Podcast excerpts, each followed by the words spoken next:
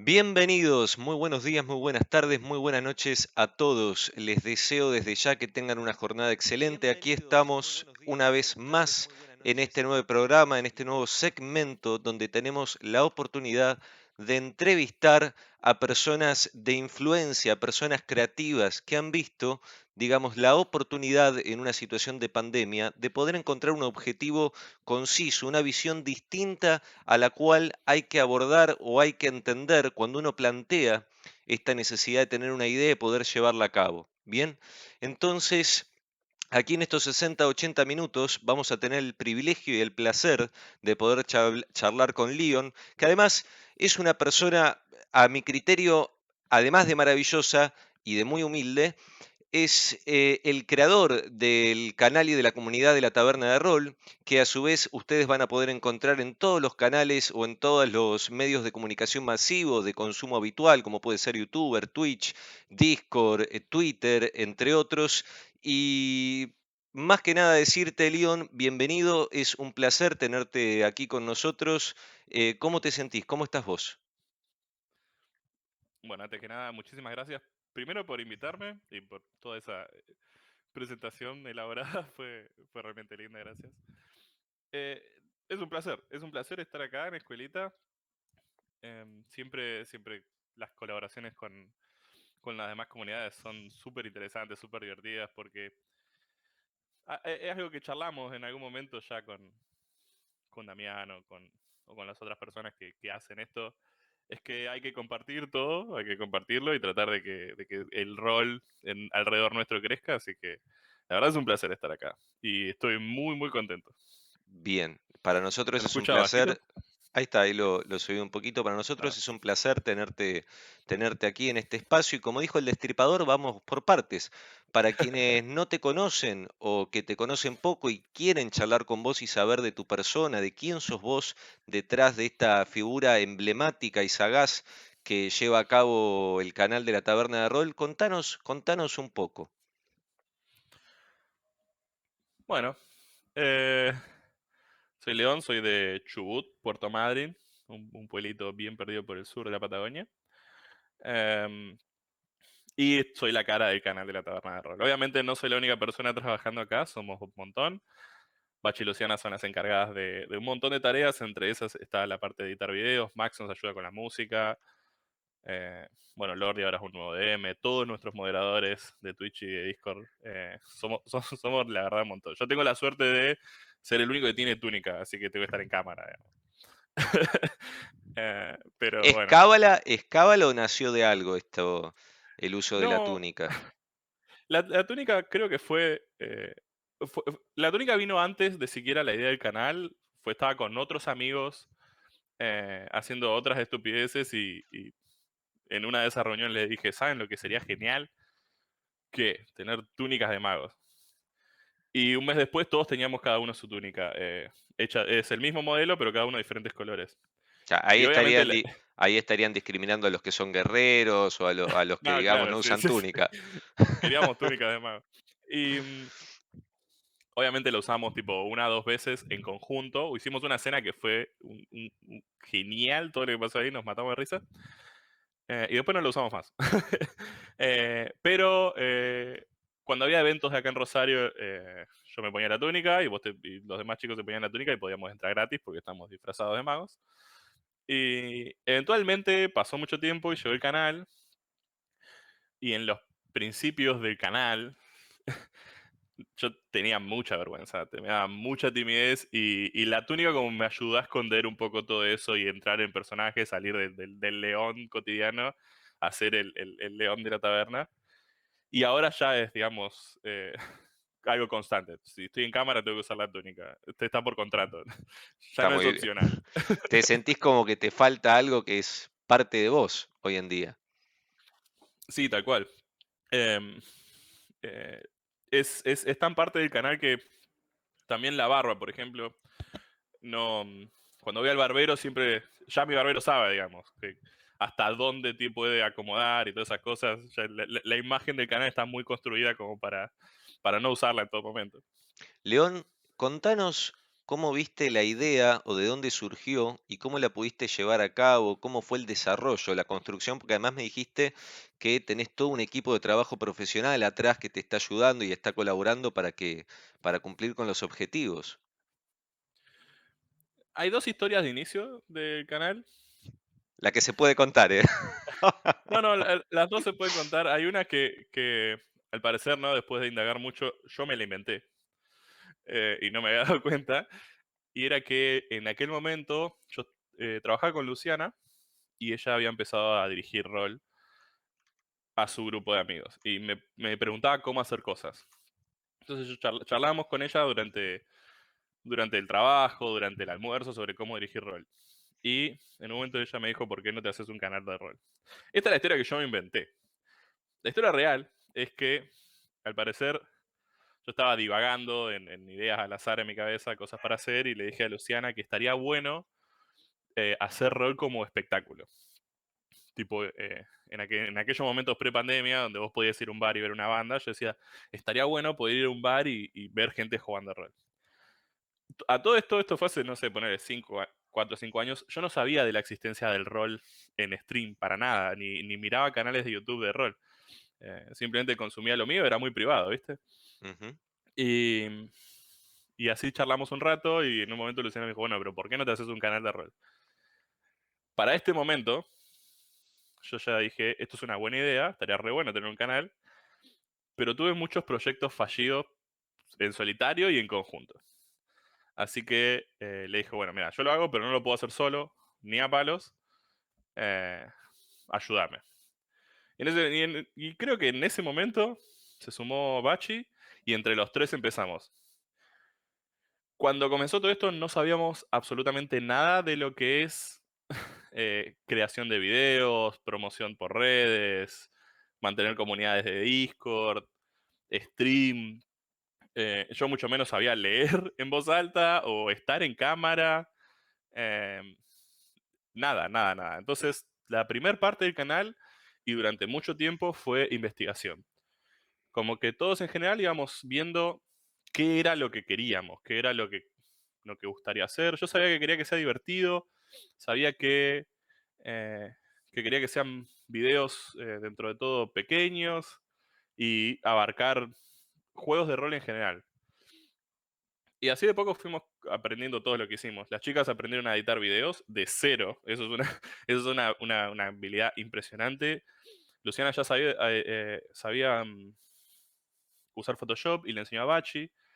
Y yo no sabía hacer nada. Así que las primeras veces de grabar nos tomaban 4 o 5 horas para grabar, no sé, 15 minutos de video. Em, y me costaba mucho, mucho decir. de- Incluso yo preparándome antes, leyendo el guion y todo eso, me costaba un montón. Pero la, mayor parte del principio fue investigación sobre cómo era lo que queríamos hacer, qué pensábamos llevar a cabo y anotar ideas al azar y locas que decimos, uh, estaría bueno en algún momento hacer esto. Algunas de esas las logramos, otras no, muchas no me acuerdo. Pero después, cuando empezamos a encontrar este ritmo de, bien, Luciano empezó a editar videos, Pache empezó a editar videos, yo ya le había empezado a tomar este gusto y mientras empezamos el canal, el objetivo final para nosotros era poder streamear nuestra partida de rol. Desde que empezamos el canal hasta que pudimos streamear la primera sesión pasaron dos años. Un montón. Eh, un, un montón. En el medio, muchísimo aprendizaje, un montón de, de compartir, de ser una, una personalidad en internet, de, de buscar las palabras correctas para, para expresar mensajes eh, buenos o, o dentro de todo que, que sirvan. Preparar guiones, crear cosas, imágenes, fotos, etc. Y además lo principal que nos faltaba era equipo, porque no teníamos cámara, no teníamos forma de jugar, etc. Y ninguno de nosotros había jugado online. Así que también nos faltaban cámaras web y todo eso. Cuando lo logramos, las primeras partidas fueron un desastre. Están, están todas. No, no le sacamos ningún minuto de problemas, de problemas técnicos a los videos. Y mm, ahora ya se siente más una, una, una actividad que, a la cual decimos, uh, ya está por llegar el viernes, jugamos rol, el jueves jugamos rol, el miércoles streameo, etc. Eso fue un pequeño recorrido. Contame, contame porque yo te tengo que detener ahí para poder desarrollar distintas cuestiones que son importantes quizá para el oyente, porque así como vos estás planteando y narrando de una forma excelente todo lo que fue la dinámica de trabajo del detrás de escena del producto final que hoy por hoy consume la gente que quiere entrar a tu comunidad y quiere participar de estas partidas de rol y pasarla bien, ¿qué, qué mensaje les podrías dar con esta esta expresión que vos manifestaste de hubo situaciones fallidas, hubo cosas que tuvimos que rever, este, porque a fin de cuentas el consumidor lo único que puede ver es el producto final. Ahora, todo el desarrollo, si él lo quiere decir, bueno, tengo esta idea, quiero escuchar al león, ¿cómo hago? ¿Qué me puede decir León para, para no frustrarme o para no volverme loco, para decir esto es imposible? Que muchas veces pasa, ¿no? Que plantear la idea es, eh, es lo más complicado. Algo que, que es medio triste que pasó durante todo este recorrido y todavía sucede, es que vemos o, tuvimos eh, experiencias, contacto con canales que eh, se apagaron y dejaron de compartir cosas. Por la razón que sea, o porque no tenían tiempo, o porque no podían hacer las cosas, o porque era demasiado complicado. Y yo lo que siempre traté de explicarles o, de, promoverles a ellos es que lo al final del día, lo único que te va a hacer la diferencia es la constancia. Eh, no importa que te equivoques, lo bueno es que tenés tu propio ritmo. Nadie te fuerza a hacer un video por semana, un video cada dos semanas, lo que sea. El tema es que en el momento que vos empezás, trates de generar constancia. Si sale mal, mejor. Quiere decir que tenés un montón de cosas para aprender. Y si sale bien, buenísimo. Quiere decir que aprendiste un montón de cosas.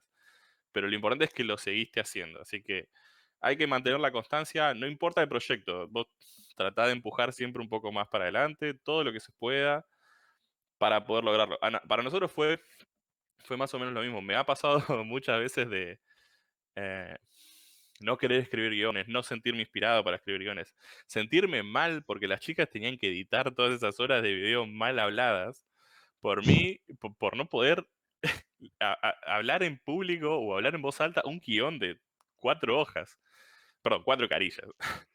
Eh, pero al final del día lo que nos mantuvo fue la constancia. Fue decir, bueno, listo, ya está, esto salió así, es la semana que viene lo que tenemos que repetir, pero mejor, y así, así, así.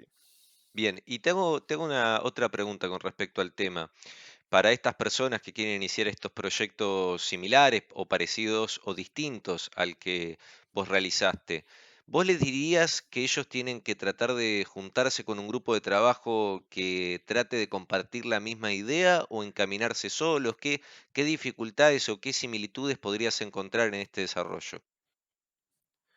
Lo importante antes de, decidir si trabajar en, solitario o en equipo es decidir el objetivo que vos tenés. Si lo que vos querés es hacer, eh, hacer stream, por ahí es, más sencillo trabajar solo, porque una vez que tenés una buena compu y un, grupo de gente que juegue, no hay mucho más para hacer, haces gameplay. Eh, pero si querés hacer videos de YouTube elaborados, con portadas, con edición, con efectos extraños, o si querés agarrar las partidas esas que vos streameaste y eh, subirlas a YouTube de esta manera, eh, vas a sentir que necesitas ayuda, eso es seguro, porque incluso en stream necesitas a alguien que haga el overlay, tal vez música y esas cosas. Así que hay que definir bien cuál es tu objetivo personal y sí, trabajar en equipo es mucho, mucho más fácil, ayuda un montón porque hay un montón de tareas dentro de lo que es stream y creación de videos que, si bien las más reconocibles son las, las más grandes, tipo edición de video, hay un montón de otras pequeñas cosas. Por ejemplo, yo escribo el guion, pero alguien más lo edita y lo corrige. Y esa edición de, esa, pequeña tarea de edición de guion es súper importante. Lo mismo para sacar fotos. Alguien tiene que sacar las fotos, alguien más tiene que editar las fotos y todo eso suma un montón de trabajo. Está buenísimo si conseguís un grupo de amigos, tu grupo de rol. Es como, en, esto ya, digamos, ¿no? en los tiempos pre-pandemia, cuando alguien se juntaban a jugar y decía, bueno, yo llevo algo para tomar, yo llevo algo para comer, y todos traían algo y se generaba el ambiente ese que vos querés. Para los proyectos es lo mismo. Si todo, todo tu grupo va a tener habilidades diferentes en, algún aspecto, hay que tratar de aprovecharlas todas Y también hay que ser sincero y decir, yo puedo tomar más tareas, yo no puedo tomar más tareas. Y todos poner su granito de arena para mejorar. Esto, esto es importante lo que estás manifestando. Además, vuelvo a reiterar la humildad de poder agradecerle a un equipo de trabajo de excelencia y nombrarlos, porque es, cierto que cuando uno no hace las cosas solo y después se quiere adjudicar el rédito, está no solo dando una mala imagen para con el resto, sino habla mal de, uno mismo. Y esto que vos estás manifestando realmente es espectacular, porque no solo habl- habla bien de, vos, sino que los colaboradores que tenés te están escuchando y yo entiendo que están más que contentos de poder compartir, inclusive si están hoy presentes, esta entrevista. León, decinos una cosa, ¿cuál, fue tu primera incursión o acercamiento hacia el rol? Mi primera experiencia con el rol fue en aquel momento en Madrid, un pueblo muy chiquito del sur.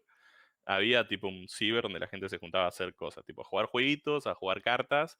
Y yo era de los que jugaba cartas. Y mm, uno de los chicos me invitó una vez a, a jugar rol.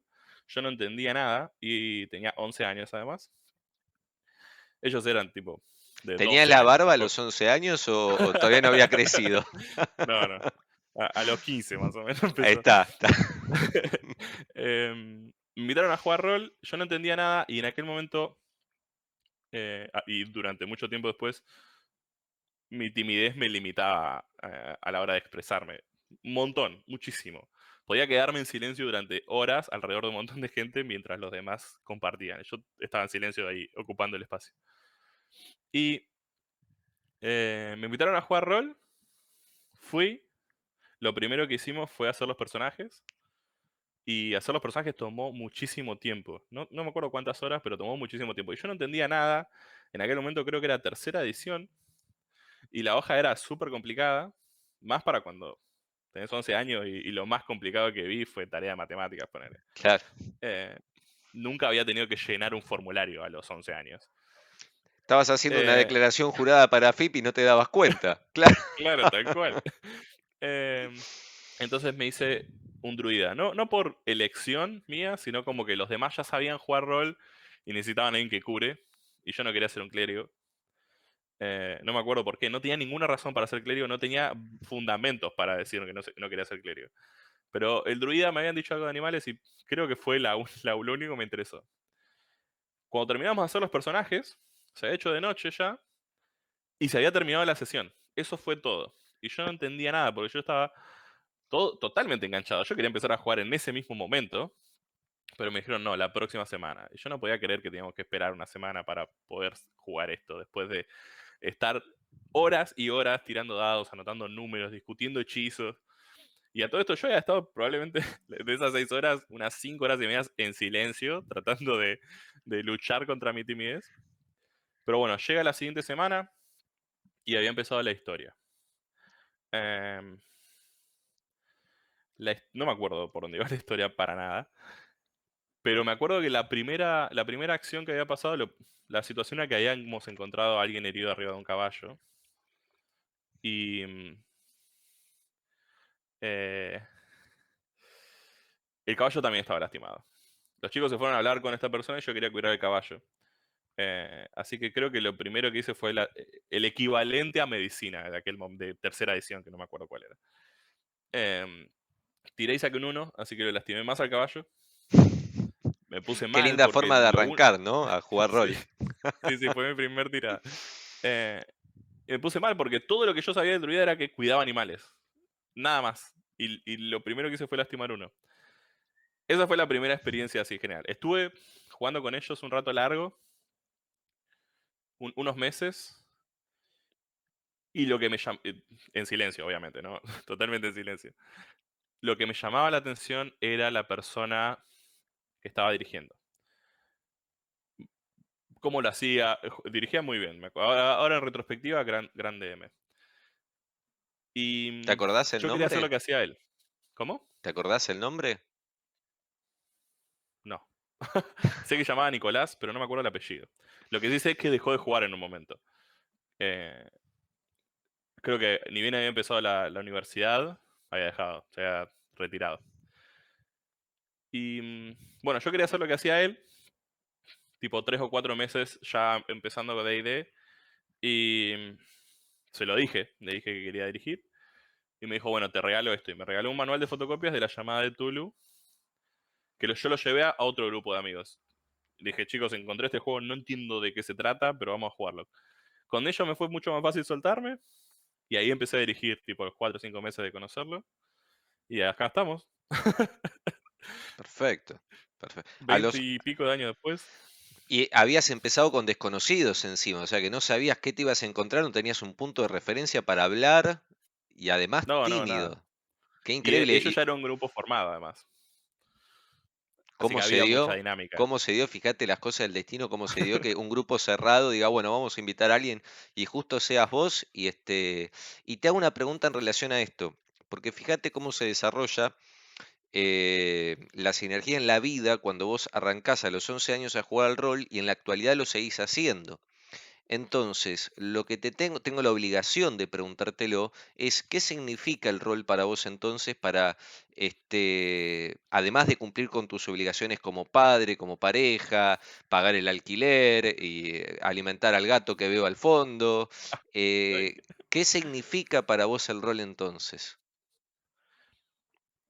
Medité mucho esta pregunta, eh, porque la, eh, es algo que en algún punto me pregunté yo, ¿no? Y para mí el rol es mi forma de expresarme. Yo lo, entendí así, digamos, lo que me hizo poder eh, contar mi, mis cosas, sacar lo que yo tengo adentro y compartirlo. Me ayudó, digamos, con, esto de poder expresarme, a poder, digamos, lograr en una vida cotidiana mostrar lo mío sin miedo, sin vergüenzas, me gusta tirar dados y escuchar los plásticos golpear la mesa y decir estupideces y que la gente se ría conmigo.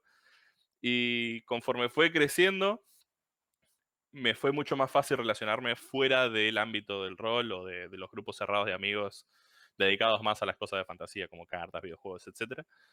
Así que el rol es mi, es mi voz, si se quiere, es la forma en la que yo puedo hablar.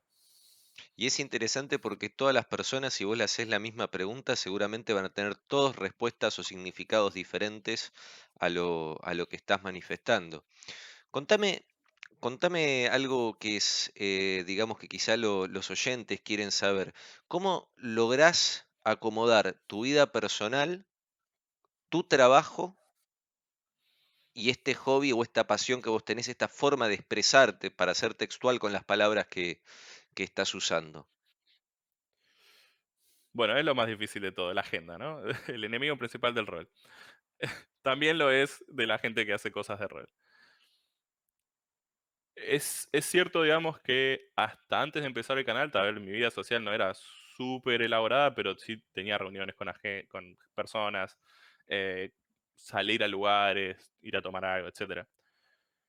Pero ahora que empezó, cuando empezó la taberna, como que se, empezaron se empezó a reducir mucho mi agenda fuera del horario laboral. Y. Mm, porque de repente tenía un día ocupado, era el día de grabar. Y de repente tenía el día de escribir. Y de repente teníamos el día de streamear. Y se empezó a reducir mucho la agenda en cuanto a otras actividades fuera de la taberna. Pero por ejemplo, Bachi, que es mi novia, además de la, de la persona que hace un montón de cosas dentro del canal, tenemos, digamos, días en los que hacemos cosas para nosotros y, nos dedicamos a estar tranquilos. La taberna es súper importante para nosotros, pero obviamente queremos también estar relajados, tranquilos, un día eh, salir, ¿no? Como si se pudiera. Eh, mirar una peli tranquilo, sin problemas. Sí, desconectarte un eh, poco. Tal cual. Pero sí, digamos, hay un límite bastante grande. Eh, sobre todo, digamos, porque en mi caso, dentro del equipo somos varios y que todos más o menos participamos de todas las actividades del canal.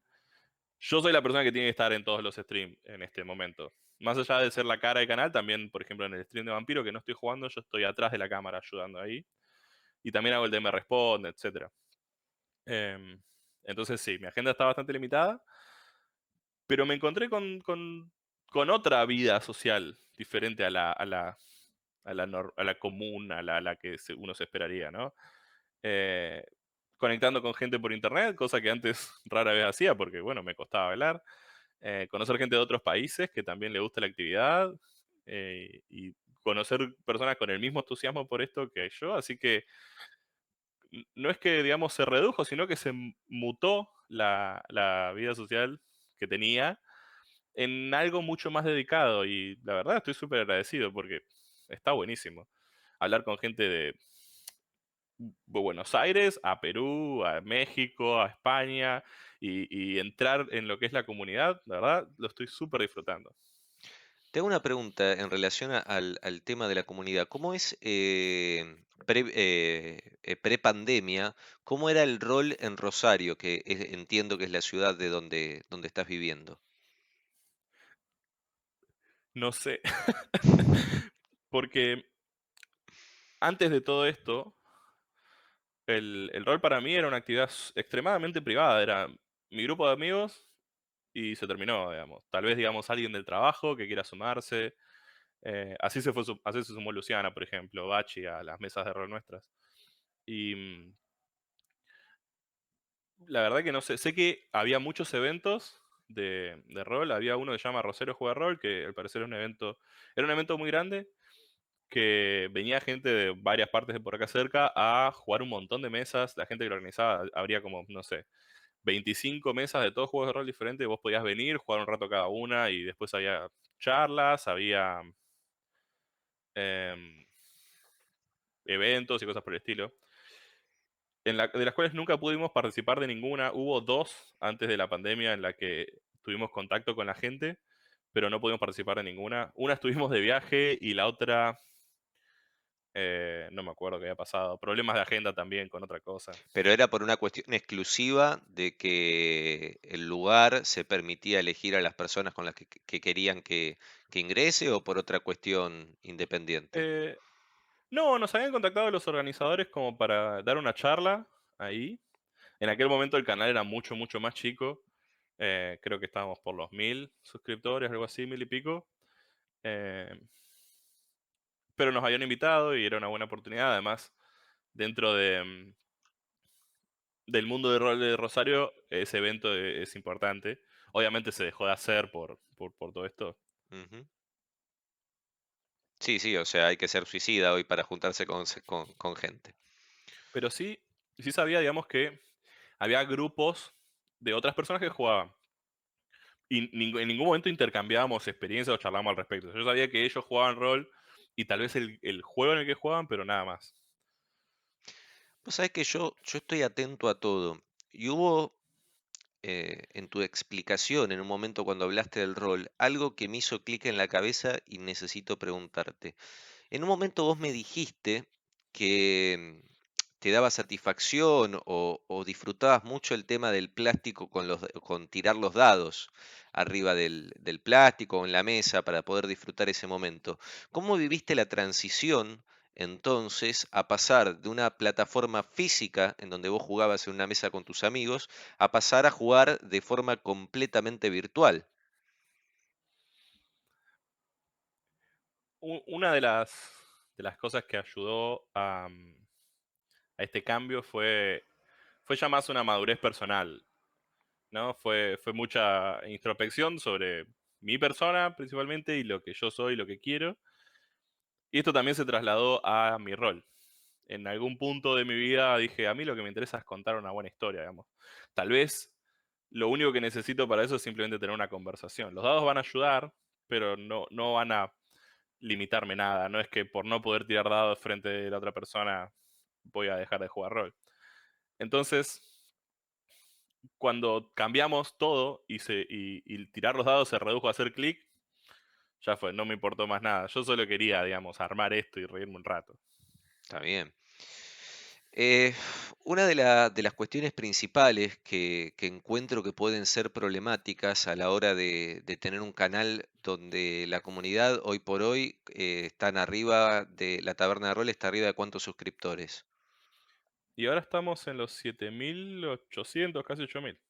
Una locura, o sea, un montón de gente. Ahora, ¿cómo haces para poder controlar eso y evitar, digamos, eh, personas dañinas o tóxicas, si se le quiere decir, que se introducen, digamos, como serpientes por un camino medio escueto y tratan de empezar a escupir veneno para todos lados. ¿Cómo se logra controlar eso cuando hay tantas personas? No, no es algo que se controla. Lo que sí es que tenemos la suerte de no tener tantas, eh, tantos comentarios agresivos o tantos no me gusta sin, sin explicación en los videos. Eh, pero sí, digamos, hay situaciones, en, sobre todo en, los servidores de Discord, que es donde más interacción hay. Una, una de las cosas que, que me enorgullecen del canal es que si vos ves, qué sé yo, por ejemplo, el video de, de terrenos del bosque, y tal vez te gusta la información ahí, si vos vas a los comentarios, hay un montón de gente agregando un montón más de información súper útil, que, que hace crecer al video todavía más, así que la parte de los comentarios es, eh, es algo que, que nos sirve mucho. Hemos tenido, sí, nuestra pequeña cuota de em, malas intenciones, pero lo, lo cierto también es que se filtran solas porque la, la comunidad que- que- que se creó en base a la taberna y que está con nosotros todo el tiempo es muy linda, es muy tranquila y principalmente ignora estas cosas. Si alguien viene con una mala intención, no es escuchado y se va solo porque eh, viene buscando algo que nadie le está dando. Así que por eso, por ese lado tenemos suerte y, me gusta mucho la, gente que nos acompaña. Em, en, cuanto a- a lo que es, digamos, agresividad en YouTube en particular, em, no hay mucho para decir. Eh, eh, si nos tocó alguna vez, eh, yo, voy a tratar de dar lo mejor de mí todo el tiempo y es algo que compartimos con, los demás. Si una persona viene con una, una agresividad así, eh, sin ningún objetivo, simplemente ser agresivo, yo lo voy a recibir, le voy a agradecer por su feedback y voy a seguir mi vida. Eh, hay que tener, hay que tener mucha voluntad para agradecer, agradecerle a una persona este, hostil eh, con mensajes particulares, así que ah, esto habla todavía mucho mejor de, qué tipo de persona sos. Contanos una cosa porque ya empezamos a entrar en el segundo segmento de la entrevista, que me, me interesa saber el porqué de algunas cuestiones, que primero, antes de preguntar el porqué, hay que hacer la pregunta previa. ¿Qué disfrutás más? ¿Una mesa eh, narrativa en donde se trate de evitar la tirada de dados que puede llegar a subsanar eh, alguna situación o resolverla de forma rápida? ¿O una mesa mecánica en la cual los jugadores por ahí se sienten más a gusto porque en última instancia quizá no deciden ellos, decide la tirada y es la suerte la que marca el destino del, del jugador? Yo siento que e- esta dicotomía de la, mesa narrativa y la mesa mecánica rara vez se me presentó tan, tan así. Lo que me pasa es que hay personas que disfrutan más la parte mecánica y las personas que disfrutan más la parte narrativa.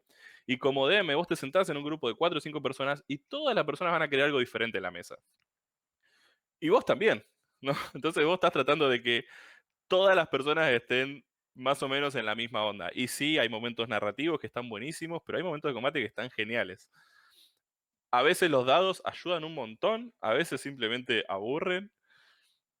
Yo siento, digamos, que lo, que, lo importante es encontrar la, el, el- ¿Cómo no me sale la palabra en español? El mood sería, el vibe del grupo, ¿no? Y, y qué es lo que todos quieren. La, la parte narrativa está buenísima, pero a veces una decisión que queda al azar puede, puede hacer que sea todavía mejor. Y la parte mecánica está genial, y a veces, digamos, las descripciones de, de todo esto hace que sea sumamente divertido. Pero sí, si solo tiras los dados y es como que se están pegando e, el muñequito de 8 bits contra el de otro 8 bits, es sumamente aburrido. Ahora, si solo estás charlando sin crear, si- si- sin, sin jugar con el sistema de juego, también puede faltar una parte, por lo menos a alguien de la mesa. Así que yo creo que e- es encontrar ahí el, el- balance que está en constante cambio, seguir el flujo de lo que está pasando y conocer a tu grupo. A mí me gusta mucho cuando un combate se define por narrativa. que venís toda una parte súper mecánica y de repente el diálogo o el accionar de los personajes genera el final del combate. Y eso es algo que se puede lograr y siempre queda divertido.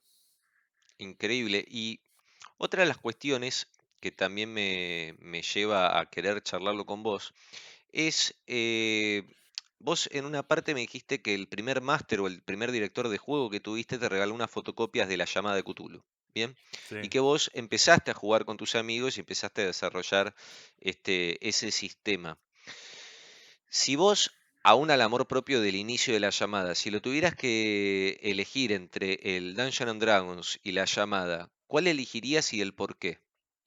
La llamada. Yo sé que es mi juego favorito. Y mm, para mí pasa por la, por la inevitabilidad que tiene la llamada de Tulu. Hay algo, hay algo muy, muy interesante a la hora de que los personajes son, son humanos, con habilidades limitadas por las experiencias que tienen. Muy interesante que eh, esto de, tirar a una persona frente a, a un- una conspiración, a una complicación, a un monstruo raro, a, eventos extraños, siempre me atrajo porque es mucho más fácil cuando tenés una espada y magia. es mucho más fácil resolver la situación. Levantás el escudo y cargas hacia adelante.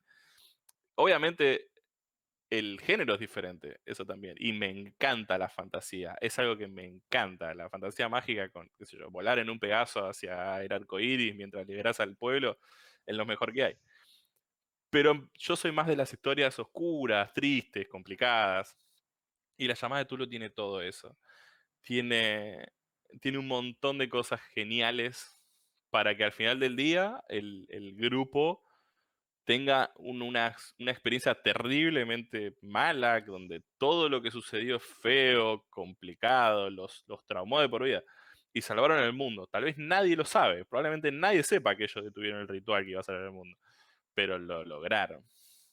Vos decís Y que, que es el gustito a, a sentirse vulnerable, quizá lo que te da ese sabor extra. Sí, tal cual. Es, es eso de, de, bueno, yo no tengo nada ahora. Solo una pistola, tres balas y tengo que detener todo eso que está pasando. Bueno, vamos a ver. Tengo que, tengo que sal- salir de esta situación. Bien, tengo la obligación de preguntarte lo siguiente. eh, hay un, hay una gran cuestión, un gran desarrollo cuando eh, los jugadores se sienten arraigados con su personaje y no se quieren desprender. Y una de las cosas que pueden llegar a pasar en la llamada efectivamente es esta sensación de que le están arrancando, que el guardián le está arrancando al jugador en un acto quizá, no digo grosero, pero, pero muy cruel. Y, y le cuesta desprenderse de eso y no logra este, quizá encontrar esa misma satisfacción que tiene el director de juego o, los otros jugadores al momento de disfrutar la partida. ¿Cómo podrías convencer a esa persona o de qué forma le podrías explicar lo maravilloso de la llamada y todas las cosas positivas y divertidas que tiene para dar? Hay una frase que suelo usar que matar, a un personaje es como romperle el juguete a tu amigo. Bueno, querés romperle el juguete porque la está pasando re bien. Pero por otro lado, tu responsabilidad está con la historia.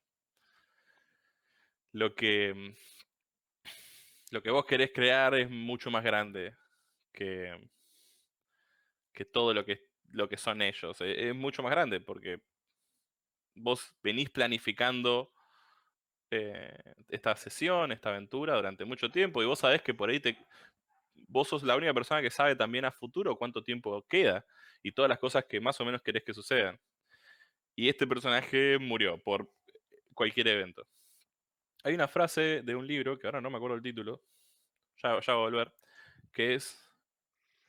eh, hay, que hay que aprender a disfrutar perder. La idea es que si, si vos te estás jugando con tu personaje y muere, y vos tu personaje te encantaba y fue terrible perderlo, en vez de, embargarte en, este, en esta actividad de, ponerte mal por tu personaje, hay que recordar las cosas que hizo, ave- las aventuras que tuvo, las cosas geniales que pasaron, y darse cuenta que esto también te da pie a vos a volver a tener esta experiencia con otro personaje y tal vez hacer otras cosas diferentes y jugarlo de otra manera. El personaje se fue genial, si el jugador lo disfrutó tanto, quiere decir que toda la mesa lo disfrutó y fue una experiencia excelente y va a ser una anécdota ad infinitum. Pero también, digamos, hay que, hay que ver todas las puertas que se abren cuando sucede eso y no hay que atarse tanto al personaje. En algún punto el, jugador va a mirar para atrás cuando pierda su personaje y continúe la aventura, cuando se termine de jugar, se va a sentar más para atrás, va a ver la historia general y va a decir, wow, todo esto lo que pasó, todo esto lo que sucedió y todo lo que pasó después de mi personaje fue en gran parte gracias a mi personaje. Así que es difícil, pero hay que aprovecharlo también. Y siguiendo la, la misma idea de, de este tema, ¿encontrás necesario en función de tener que seguir con la historia eh, la necesidad de tener que relatar esa muerte, por ejemplo, de, de todos los jugadores de una forma verborrágica, horrorosa, eh, triste? eh, ahora le podemos agregar pandémica porque también es una palabra que está, está de moda, pero ¿podrías decir que eso es necesario o quizá consideraríamos decir, bueno, la partida ha finalizado, ya sabemos el resultado, continuamos la próxima? ¿Cómo ves esa esa situación. Para mí es importante, sobre todo como DM, cuando sabes que, que el jugador o jugador, la persona que está ahí, está muy, muy agarrado a su personaje y lo disfrutaba muchísimo. Lo que, lo, si, si vos sabes esto y el personaje de esta persona muere, el, el ambiente general de donde estás jugando va a bajar. Para mí es importante narrar la muerte, sobre todo tratar de incluso darle al jugador unos últimos momentos para, para que tenga él o ella o lo que sea control sobre esas últimas, esos últimos segundos o minutos sobre su personaje, ya que es suyo. Ev- Eventualmente va a morir. Pero cuando eso suceda, darle la posibilidad de que sea un momento lindo, que esta persona lo, lo defina, tal vez ayudarlo un poco con las narraciones, pero sí, cuando muere un personaje así tan, tan querido, hay que detener un poco la actividad, hay que charlar un poco en el grupo, tal vez decir, hey, estuvo, estuvo tremendo esto, vamos a seguir la aventura porque la muerte no va a ser en vano y hay que continuar con lo que estamos haciendo. ¿Te acordás cuando hicimos tal cosa, cuando te saltaste del edificio y agarraste la escalera? Eh, hay, que, hay que tomarse un ratito. También lo que pasa es que cuando muere un personaje hay que crear uno de nuevo. Y justo la llamada de Tulio es un sistema súper complicado. Va. Eh, la creación de personajes es bastante extensa. Así que esa persona va a tener que estar, mientras todos los demás juegan, creando el personaje. Tal vez la sesión se termine ahí, eso es seguro, pero eh, tal vez no. Bien, y te hago la última pregunta del bloque antes de, de hacer un break de 10 minutitos, que siempre viene bien o para fumar un cigarrillo, para volver a hacer el mate, que es indispensable. Es eh, en función de esto de la llamada que vos me estás manifestando, ¿crees que la idea para poder eh, hacerle conocer o que los eh, jugadores quieran participar sea más productivo que sean one shots o partidas únicas que no se extienden en el tiempo o que quizá la posibilidad de poder tener una campaña sea muchísimo más enriquecedor para, para el jugador. Depende mucho, digamos, cómo, cómo se conozca el grupo. Lo, para mí lo importante eh, es que la primera sesión tiene que ser atractiva. Tal vez queda como un one shot y se terminó ahí, o tal vez sirve para hacer pie a algo mucho más largo. Pero lo importante es que tiene que ser atractiva. Vos como, como probablemente estés dirigiendo, tenés que poner todo tu entusiasmo en el, en el grupo ahora, en la mesa, en, todo lo que va a pasar, todo lo que puedas para que las demás personas se enganchen de tu entusiasmo y digan, che, esto sí está bueno, quiero seguir haciéndolo, vamos a ver qué pasa después. Eh, creo que depende mucho, digamos, también, digamos, de las relaciones humanas, de cómo funciona la dinámica del grupo, pero la primera sesión tiene, es súper importante. Tiene que empezar y terminar, tiene que tener esta estructura de one shot, pero si vos querés ir jugando, tal vez dejar algo abierto. Bien, perfecto. Bueno, te agradezco León por el primer bloque, te pido que te quedes acá, que ahora en 10 minutitos volvemos con todos. Gracias por escucharnos, gracias por compartir este momento que para nosotros es más importante, es lo más importante y volvemos en 10 para seguir con León y seguir bombardeando las preguntas, que venimos espectacular. Ya volvemos. Bien, muchas gracias por la espera a todos y a todas que están aquí escuchándonos, escuchando al León, una persona brillante, creativa, humilde, que nos está dando una perspectiva muy interesante sobre distintos tópicos que hemos abordado durante la entrevista. Y ya quizás llegando al final, a los últimos minutos eh, de esta jornada, yo quería preguntarle porque a veces uno cuando piensa en el rol, cuando una persona es nueva y piensa en el rol, lo primero que piensa es en Dungeon and, eh, Dragons. Después, quizá piensa en la llamada. Pero más allá de eso, es muy difícil que uno pueda conocer otros sistemas o de qué se tratan y cómo poder jugarlos. Entonces, qué mejor que preguntarle a un experto que nos pueda explicar estos sistemas o estas, em, estos otros lugares del rol que también eh, nos esperan y nos abren los brazos para jugar. bueno, gracias por lo experto. Em, hay una cosa que tiene de Son dos cosas que, que le veo en cuanto a este tema, es que Primero es un sistema muy cómodo, sobre todo quinta edición. El sistema es, es dentro de todo bien simple, se decide rápido todo y no hay mucho más. Así que una vez que lo aprendes, ya como que no... Eh, es fácil caer ahí por la comodidad que tiene. Pero por otro lado, sirve como puente para los juegos de rol en general. Eh, cuando vos llegás al... A, a, mí me pasó de entrar a empezar con D&D y de repente estaba dirigiendo la llamada de Tulu y llegó un punto que dijo, bueno, pero ¿qué más hay? Y me encontré vampiros. Bueno, ¿qué más hay? Y me encontré Leyenda de los Cinco Anillos. Bueno, y, es, un poco también buscar por tu propia cuenta y de repente te empezás a encontrar gente que tiene su juego principal pasa a ser Hombre Lobo, por ejemplo, o, su juego principal es Paranoia, por decir algo. Eh, está bueno está bueno de idea, pero lo que es súper recomendable que si a vos te gusta un género de historia, no busques un juego, busca un género de historia que te interese. Por ejemplo, eh, en el caso de, te gustan historias de vampiros, probá el juego vampiros a ver qué te ofrece. Y vas a ver que es un sistema preparado para contar una historia de vampiros. O, te, gustan la, te gusta, por ejemplo, lo que es la... Eh, todos los libros de Lovecraft o de los mitos en general, ¿no? De Chambers, etcétera si te gustan esos libros, probá el juego de la llamada de Tulu, porque vas a ver que es un sistema hecho para jugar ese tipo de aventuras. Entonces, fíjate qué historias te gustan a vos, así conoces el juego de ese estilo.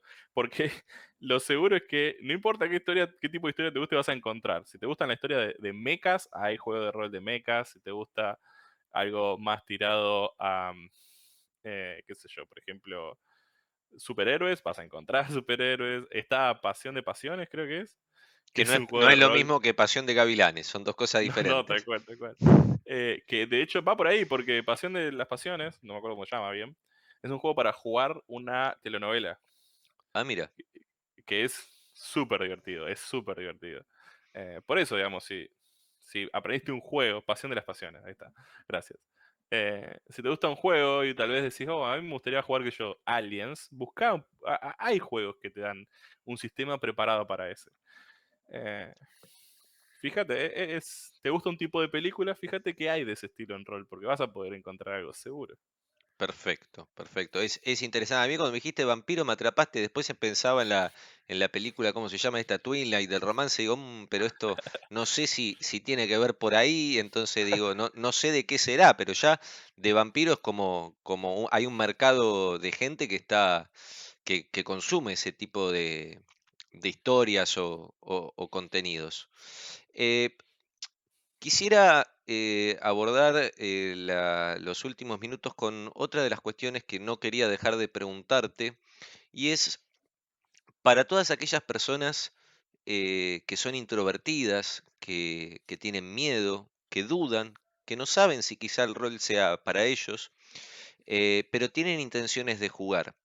Y esto hago la referencia en relación a lo que habías dicho al inicio de la entrevista cuando hablabas de tus inicios en el rol y que vos tenías 11 años y eras tímido y no hablabas y de repente te metieron en una partida de rol. ¿Qué, le, qué, qué consejo le podrías dar o qué mensaje de tranquilidad le podrías brindar a estas personas que están ahí por dar el paso pero todavía no se animan porque los planetas no están alineados?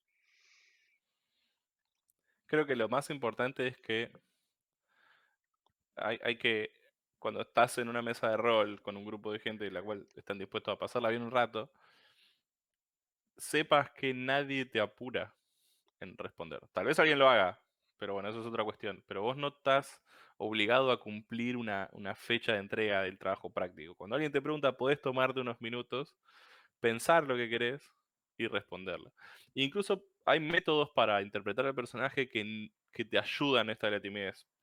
Tal vez te ayuda a rolear, eh, tal vez te complica, perdón, rolear el personaje en primera persona, vos interpretándolo. Lo que puedes hacer es narrarlo en tercera persona. Mi personaje hace, mi personaje dice, mi personaje expresa. Eso te ayuda a vos a distanciarte del personaje y no. Eh, y, que tu timidez tal vez entorpezca menos tu, narración. Eso ayuda muchísimo. Y lo cierto es que, sobre todo, digamos, con el tema de la timidez, cuesta, al principio es difícil, pero eventualmente lo vas a poder hacer, va a estar buenísimo, lo vas a poder disfrutar. Tal vez no te quedes en los juegos de rol porque no es lo tuyo, pero la vas a haber pasado bien, vas a haber encontrado un grupo de gente que hace esta cosa extraña.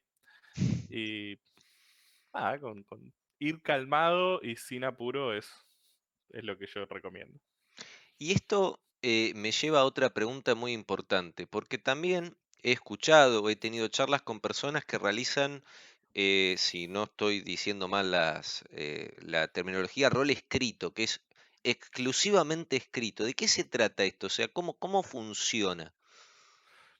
Bachi es la, experta de rol escrito de la taberna. Ella jugó muchos, muchos años. El rol escrito tiene, tiene otras facilidades. Yo sé que si hubiera empezado a jugar rol escrito, mi, ortografía sería muchísimo mejor, eh, porque ahí está la, parte de, ser bueno jugando, ¿no? Cuando vos tenés un, buen léxico a la hora de, narrar, en rol escrito la idea es tener buena ortografía y escribir bien, para expresar eh, tu personaje al 100%. el rol escrito tiene sus propias reglas. Si, imagino que hay sistemas dedicados, pero todos los que yo conozco son más bien eh, establecimientos entre las personas, tipo, bueno, vamos a jugar este tipo de historia, la, persona que es máster pone todas las reglas y, en cuanto a reglas son, vamos a jugar en este año, solo se pueden jugar de este país, estas son las razas que tienen, cuáles, cuáles son las características de cada una. Eh, y una vez que se establece eso, se crean los personajes. Las fichas de los personajes de los juegos de rol escrito son mucho más extensas que las de rol de mesa pero están totalmente enfocadas en el background del personaje, en la personalidad, en las experiencias que tuvo hasta este momento.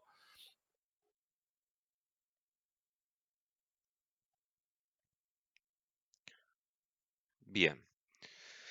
Bueno, tenemos eh, algunas dificultades técnicas. Podemos pensar que, de Noro y de Sur volvieron a, a complotar con nosotros, como en la jornada anterior, para cortarle la luz al entrevistado. Vamos a sala de espera y un segundito así ordenamos esto. Ahí está, ahí. Perfecto, perfecto. No, porque nos pasó que la, entrevista pasada eh, al entrevistado, que era Dami, se le cortó la luz y, ah. era como que no, en el, en el, auge de la entrevista, en el momento culmine, y claro. Edenor le bajó la, persiana. Bien. Me ibas relatando, me ibas relatando esto del, del rol narrado. El DM establece una situación, pone los personajes en escena. En, realidad no es que pone los personajes en escena, pone una escena con NPCs o con cosas y tu turno de, como jugador es escribir una, la porción siguiente. Y como vos tenés un personaje, la idea es que trates de escribir ese siguiente segmento más o menos desde el punto de vista del personaje tuyo.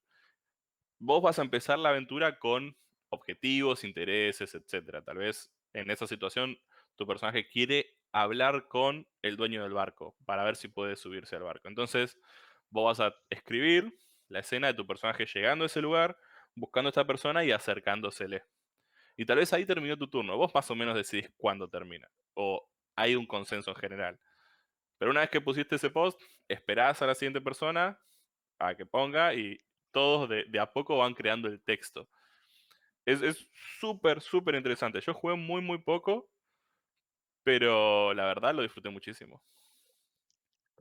Y aparte es algo distinto, digamos, que, que no, no entra en lo, en lo habitual. Una de las cosas que tiene es que tiene un ritmo tan diferente a las mes- al juego de mesa, porque vos podés jugarlo al escrito y qué sé yo, vos posteás los domingos. Y bueno, o posteás una vez cada tres horas, o posteás que yo una vez cada dos días. Entonces, el ritmo mismo lo genera la mesa y al no estar teniendo que estar conectados todos en el mismo momento, puede variar. Puede fluir, digamos, como si fuera una partida de ajedrez por mail, que te mandan Claro, la, jugada y, bueno, tiene una semana para contestar. Vamos con la última pregunta. Este, la pregunta que no es incómoda, pero podría llegar a dar escosor o tocar sensibilidades. Contame, ¿cuánt en tus mesas cuando dirigís, cuál es el máximo de jugadores o el número de jugadores que para vos es el correcto? Esto es una apreciación subjetiva, lógicamente. eh, ¿Y por qué? Fue, fue cambiando a lo largo del tiempo. Eh, recuerdo momentos donde seis jugadores me pareció una buena idea porque quería jugar un montón de rol. Y mm, después fue ese número se fue reduciendo. Eh, después ya cinco, cuatro. Creo que hoy por hoy, eh, si me pongo, si tuviera la oportunidad de dirigir una mesa presencial, eh, serían cuatro personas. Cinco, tal vez, digamos, si, si alguien más tiene ganas, pero cuatro personas está bien. Y para stream, también cambió ahí a la hora de streamear. Nosotros estamos jugando con tres jugadores y es súper cómodo. Eh, porque yo además estoy manejando el, el stream y dirigiendo a la vez, así que tres personas es suficiente. Bien. No, aparte debe ser muy complicado estar eh, manejando el stream y teniendo que estar atento a todas las cosas o todos los detalles que te dan, te dan tus Sí, sí, jugadores. sí. Sí. Además queriendo llevar adelante la aventura y la historia y todo lo que venía preparando. Es, es una, una gran responsabilidad.